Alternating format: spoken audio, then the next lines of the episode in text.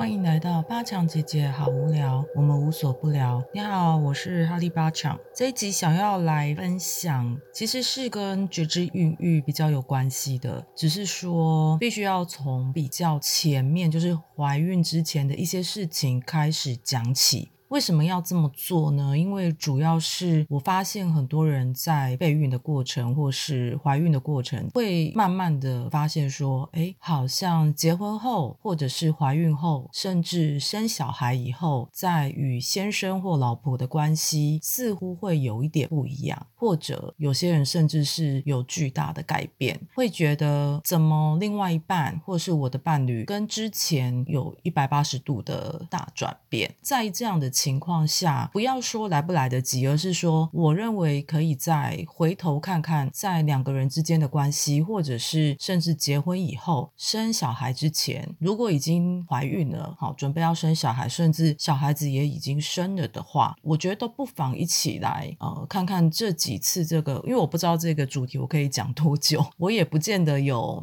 嗯什么能力啊，或者是把它讲得很好，只是尽量的做一个分享。那这个分享呢？全部都是在 Yogi 巴讲的教导下做出的分享，有一些当然我会佐以我自己的想法啊、意见啊，或者是身边的一些例子，来看看说，哎，有没有办法把它讲的再完整一点，或者是把它讲的让大家比较容易理解。毕竟，嗯，我觉得觉知孕育啊，在现在这个社会里，它里面所教导的东西，我必须说有一点偏向传统，就是老套啊、老派，可是。又必须讲，因为它来自于经典，来自于 Yogi 巴讲的教导。这种东西就是因为现代社会越来越稀少，所以人们受苦。因为人们不再珍惜这一些经典所教导出来的东西，也不再尊敬或是 respect 这一些智慧。总觉得说现在，嗯，社会这么发达，网络这么发达，可能有些人教育程度很高，觉得怎么会去相信这种东西啊，或者是这种好像听起来不太与时俱进。Marketing.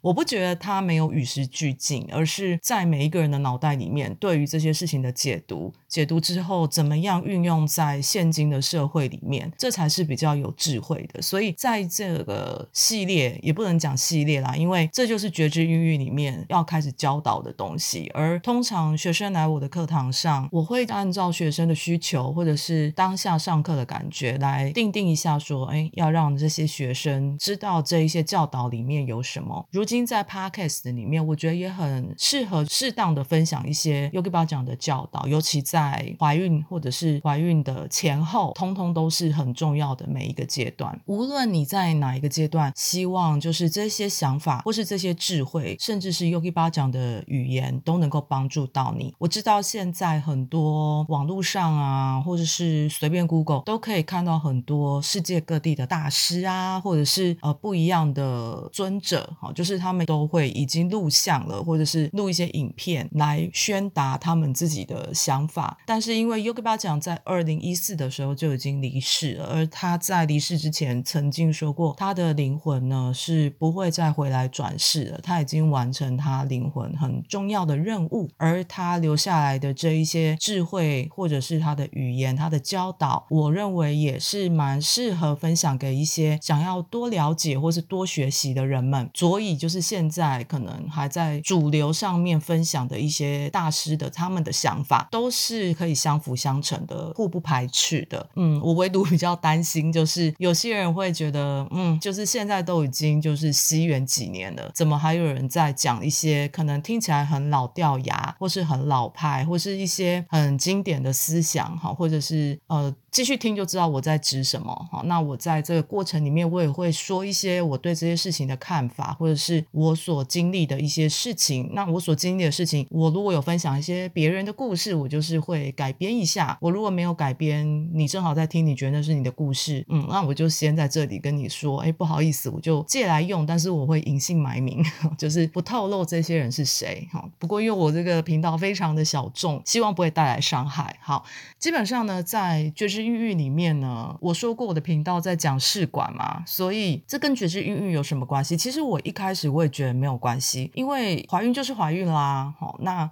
顶多就是备孕的时候啊，这些过程好，大家注意一下，或者是调整一下自己的心态，或者是跟老公之间、跟老婆之间的关系，好像就只有这样。可是我后来自己也进入试管，之前有几集我有提过，就是因为我自己也在做试管，所以因着这样子，我把绝经孕育推到试管，好，备孕呢就不只是只有自然备孕，好，还有试管啊、人工啊，我发现，嗯，这个东西其实也许还能再往前推进到。到真正很前面很前面，例如我们接下来可能要讲的一些东西，比如觉知关系，好，那再来是觉知养育。什么叫觉知养育？就是有点类似跟你的另外一半、你的伴侣呢，讨论一下自己原生家庭，好，对养育的一些看法。之后可能就是会希望有机会，就是在一些集数里面呢，我们来探讨一下，就是什么是觉知养育，还有觉知受孕。觉知受孕这件事情呢，其实大部分来我教室的人，因为都已经怀孕了嘛，所以在受孕这个阶段呢，我就比较少跟他们提到。毕竟一个孩子呢，能够找到这一对父母是有其道理的。那这么说呢，并不是只说哦，我有什么问题，所以我就一直不能怀孕吗？或者是我是怎么了？还是我老公另外一半伴侣，我的老婆怎么了？可以说是，也可以不是。就像，即便我自己做了这么多年自我探索的过程里面，在进入准备怀孕的这个阶段，就是我从自然怀孕一直准备到人工试管。的确，在这段路上，我也对自己有许多自我质疑。我相信，如果常年没办法受孕的妇女们，肯定会跟我有一样的心路历程。而我多了一个东西，叫做我明明就是已经走了疗愈之路，就是我自己的灵性道路这么久了，怎么今天还是这样呢？哈，就是肯定会有人就是来质疑我说，哎，哈利巴强，那你也修的不怎么样嘛？你好像讲归讲，但是你自己在这方面好像。嗯，就你看，你一直没怀孕，巴拉巴拉，会有很多批判性的思维。当然，这个东西牵涉到非常广泛的，比如比方说，呃，可能祖先的事情啊，好，现今这一世，在这一世里面，你所累积的一些业力，一直到今天，以及有没有真正的往内走，然后去面对这些事情，而。我相信，除了我能做的一件事情，叫做陪伴一些人在这一些呃，我们就统称备孕，好吧？如果在备孕的过程里面，包括自然、人工试管，我可以陪伴这些人，并且将来如果就是疫情比较减缓啊，甚至可以开课来让这一些人哦，如果愿意的话，来到我课堂上，大家一起努力哦来做这件事情。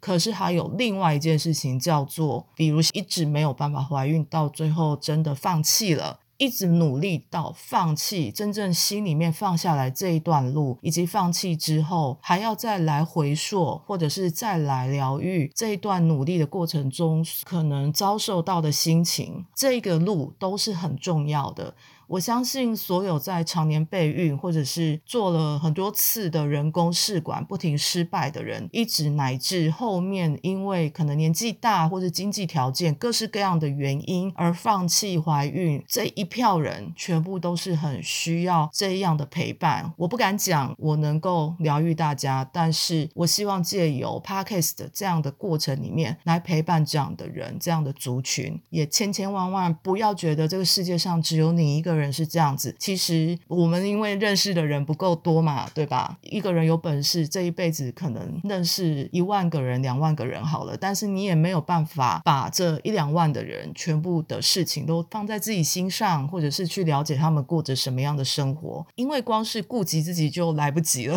就非常的忙碌。也不是我们不想关心别人，而是嗯，先照顾好自己，自我照顾这件事情是还蛮重要的。好。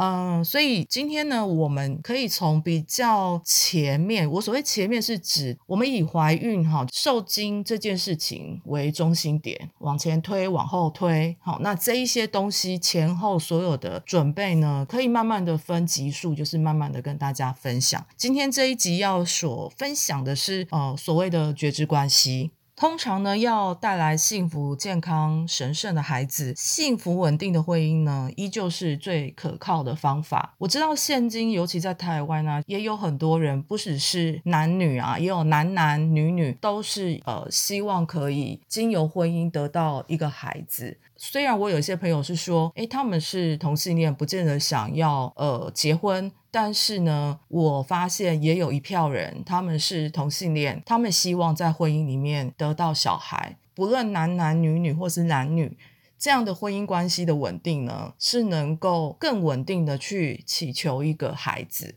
对于大多数的人来讲，开始一段关系其实并不困难，难呢就难在说，今年累月的这个关系的维持，其实才是真正的需要注所有的力量在这个上面。Yogi 巴讲曾经说，婚姻是所有瑜伽中最难的。我们不管做了多少很厉害的瑜伽的姿势，可是婚姻这件事情胜过瑜伽所有最厉害的姿势、最厉害的阿萨那。因为每一分钟、每一秒钟，我们都在这一段关系里面。因此，在关系里，我们需要什么？我们需要在关系里面伸展，就就像瑜伽一样，需要伸展、呼吸、专注，并且保持觉知。所以，我们可以理解，不是只有你到瑜伽课，哈，去上两个小时的瑜伽，才在那边专注、呼吸、延展。保持觉知不是的，当然，如果可以利用一堂两小时的瑜伽课去提升这样的能力，而用在自己的关系里面，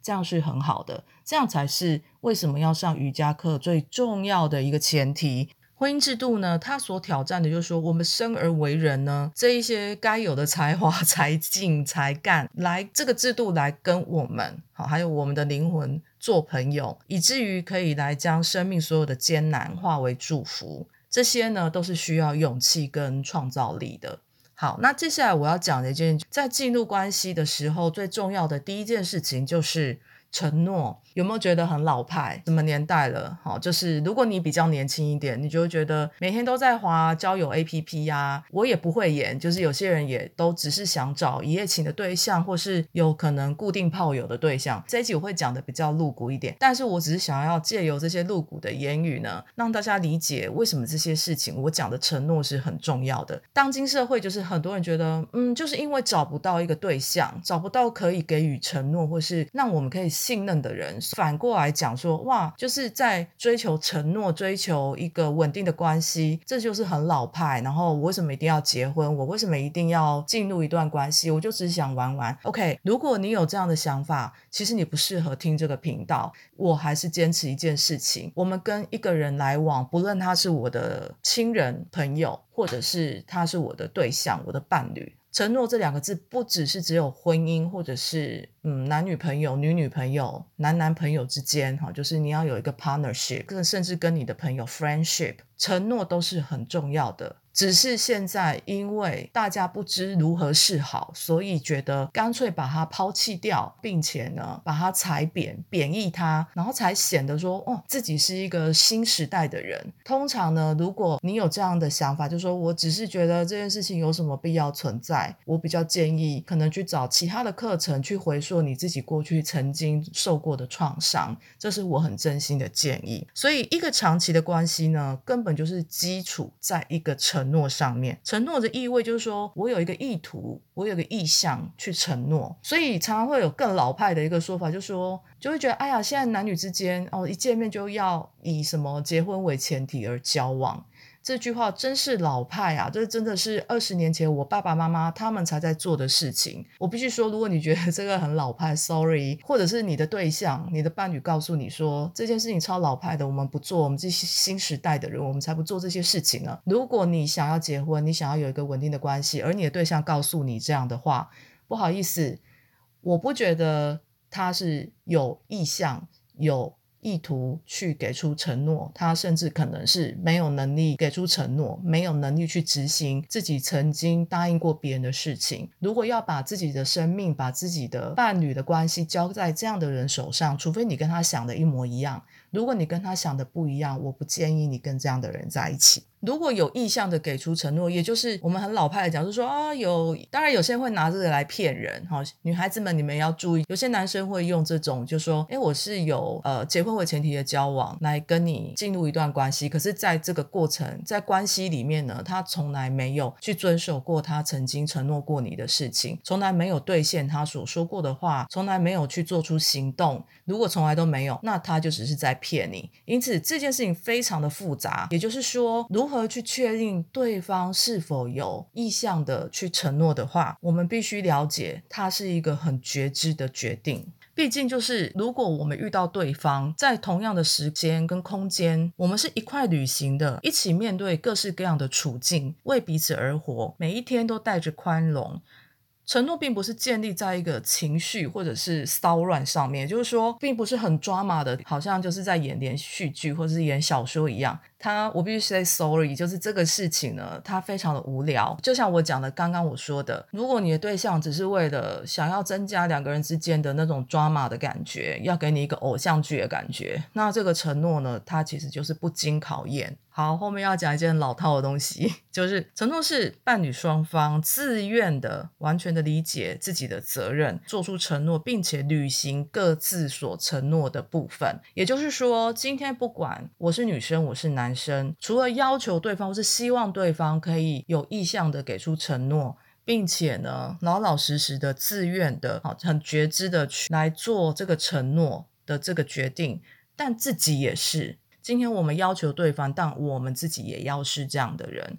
而不是说只是一味的拿这件事情来要求他，可是自己什么都不做，这样的关系其实也不会长久。对关系的承诺呢，它其实是需要力量以及灵活性的。我们现在又进入婚姻来讲，就是前面讲的是比较像关系，就是我们有意向的承诺进入了一段关系，那两个人可能交往了一阵子，我们会可能考虑进入婚姻啊。其实就算只是同居。有意向的承诺这件事情也是蛮重要的。其实我认为，就是两个人只要讲好，好，就是说，我说了，因为这个频道要在讲，嗯，很多年轻人觉得很老派的东西。好啦，就算他不老派，嗯，有些人就会觉得，嗯，怎么都是在讲一些老观念？哎，这不是一样的东西吗？好，那进入关系之后，如果你有意图想要在进阶，就是进入婚姻的话，婚姻呢，它并不是。百分之五十五十的协议，婚姻如果不是百分之七十七十，那么就是百分之六十六十。这是什么意思呢？也就是说，每一个人其实要贡献出超过一半的努力，逻辑不是五五分。就是对方如果是百分之五十，那我们也是五十；对方如果付出百分之六十，我们也就是百分之六十；对方如果是百分之七十，我也是百分之七十。他的逻辑比较像是这样，所以一般真正的婚姻里面呢，我们在讲求的东西是：好，你五十，我就五十；我七十，对方其实就会给出七十。承诺也需要对你的感受跟观点加以精确的非暴力的表达，以及对伴侣的积极聆听。也就是说，我们在表达的时候是要用非暴力沟通，聆听也是一个非常重要的功课。希望这样有机会可以讨论啊。不过，非暴力沟通跟聆听这两件事情，请你记得这两件事情就好。因为这样的事情非常难做到，而且它需要练习的。它并不是我知道有些人与生俱来就是可能很会聆听，可是，在瑜伽里面或在灵性里面讲的聆听啊，或是非暴力沟通这些事情呢，都是需要再去做功课，并且了解一下到底在说什么。好，在关系里面呢，或者在婚姻里面，还有一个东西很重要，叫做爱的感受。听起来就是很无聊，对吧？就是嗯。嗯，哈利巴强又在讲一些很老派的事。Yes，就是这个频道呢，就会让你觉得非常的老派。就是我们一般人在谈恋爱的里面，或是觉得被爱的时候，是不是感觉到很充实呢？而且谁不想要被爱呢？谁不想要沉浸在爱的关系里面呢？这个是非常诱惑人的，就是因为它很诱人嘛。会有很多人会想要去谈恋爱啊，因为爱人与被爱是一件非常甜蜜的事情。看过一些报道，或是看过一些文章，里面有提到，现在年轻人可能都是佛系恋爱啊，好，可能很害怕去接触恋爱，很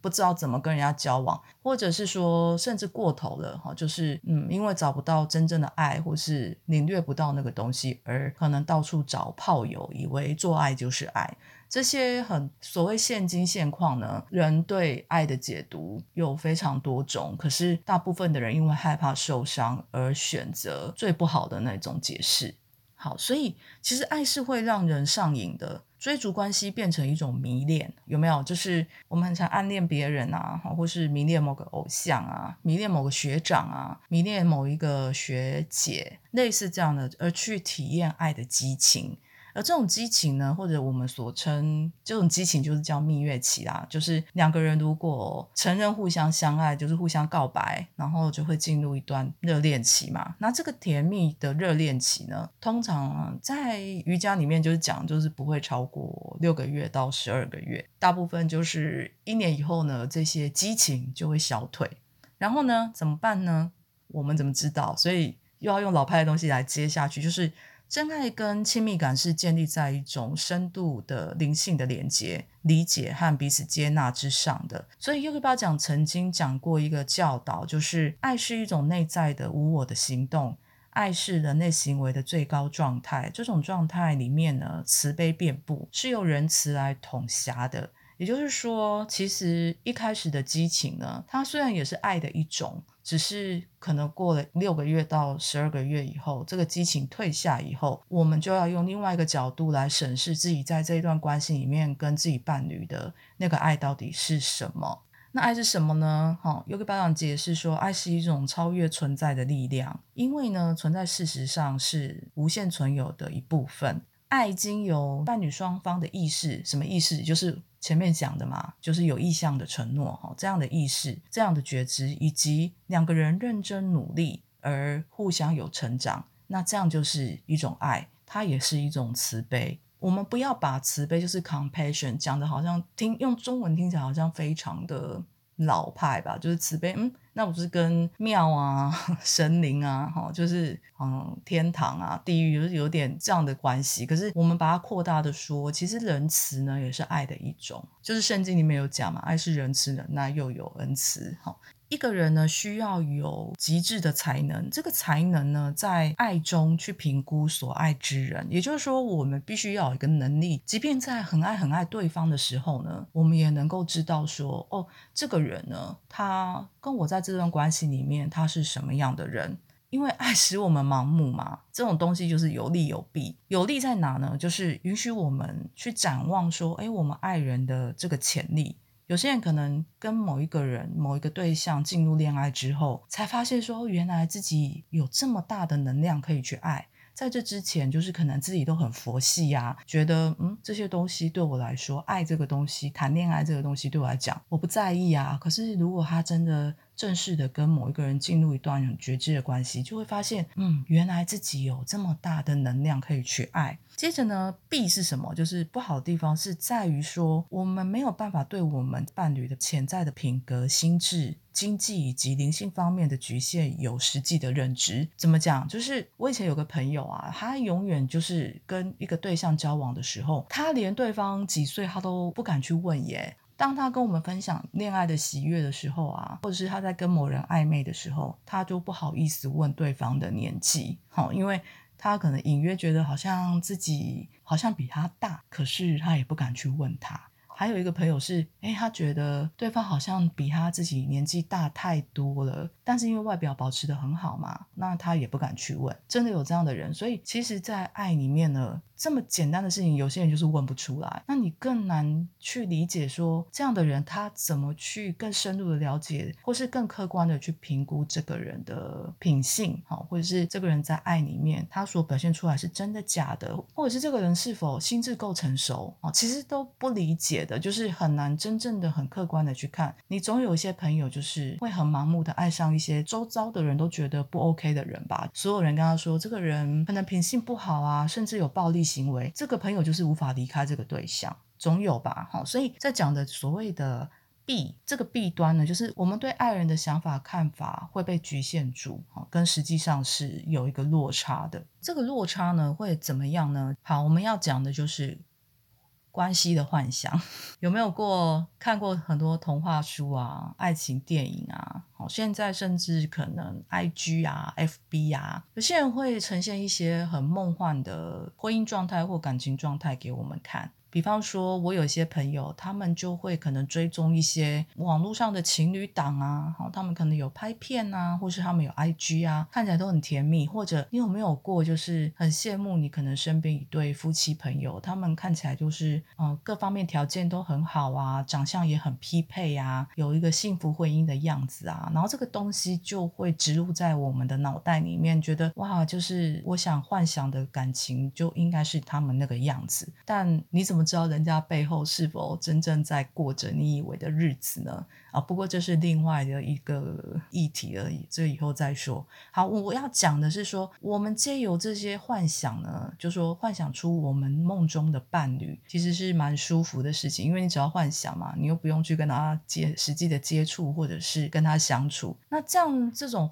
很舒服的幻想呢，可以让我们享受一阵子，一直到说，诶，我们开始思考如何让一个真实、舒服、充满爱的关系成真，是吧？就是。我们去幻想说，哦，有一个很棒的对象，然后这个伴侣跟我之间巴拉巴拉巴拉怎么样？可是真实的碰到一个对象的时候，就会发现这个关系要把它变成我们幻想那个样子是很困难的。男人和女人呢，其实都会制造完美伴侣的形象。我们发明出这个人呢，就是用来转化并且满足我们。就是我们开始相信，我们需要这个幻想出来的人呢，来感觉到完整跟精彩，所以我们就继续找一个接一个。好，就是说，如果有一些人是一直换男女朋友的，一直换对象的，主要有一些原因，也有可能是跟对方实际相处之后，发现跟自己幻想的那个条件是完全不同的，所以就一直换，一直换。所以是在外面哈去寻求一个完美，这种渴望呢和分离感是灵魂的更深层的玩耍。这个玩耍呢，它驱使我们在关系中找到一个合一，并且呢要想要有一个满足感。关系带来机会，让我们可以进化、融合以及进入一个个人的成长。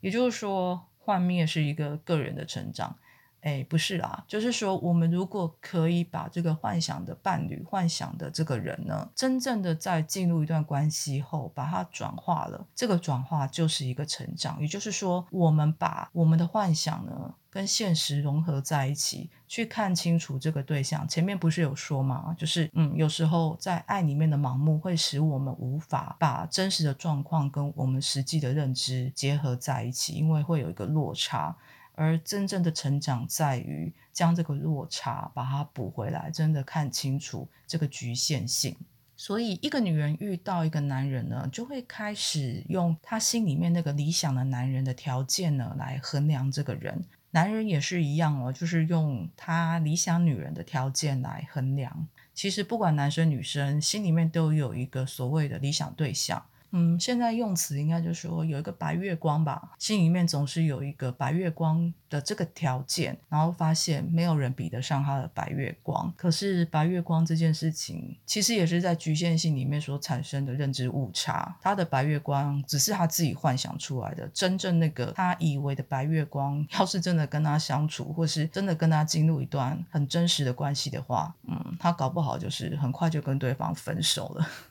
那在这个过程里面，就是男女都会去拿这个理想型，好去掂量说，哎，这个人他的优缺点，然后做出说，哦，他刚好巧合合格。那这些优点、缺点、深度投射力，就是找出一个结论，就是说，哦，彼此都是刚好合格的。但是呢，我可能可以把它塑造的更好，虽然这样有点累，但好吧，那就这样子去理想化这个对象。好，就是说，哦，刚好有些地方合格了，然后，嗯，有些地方不合格，那没关系，我再把它变得更好。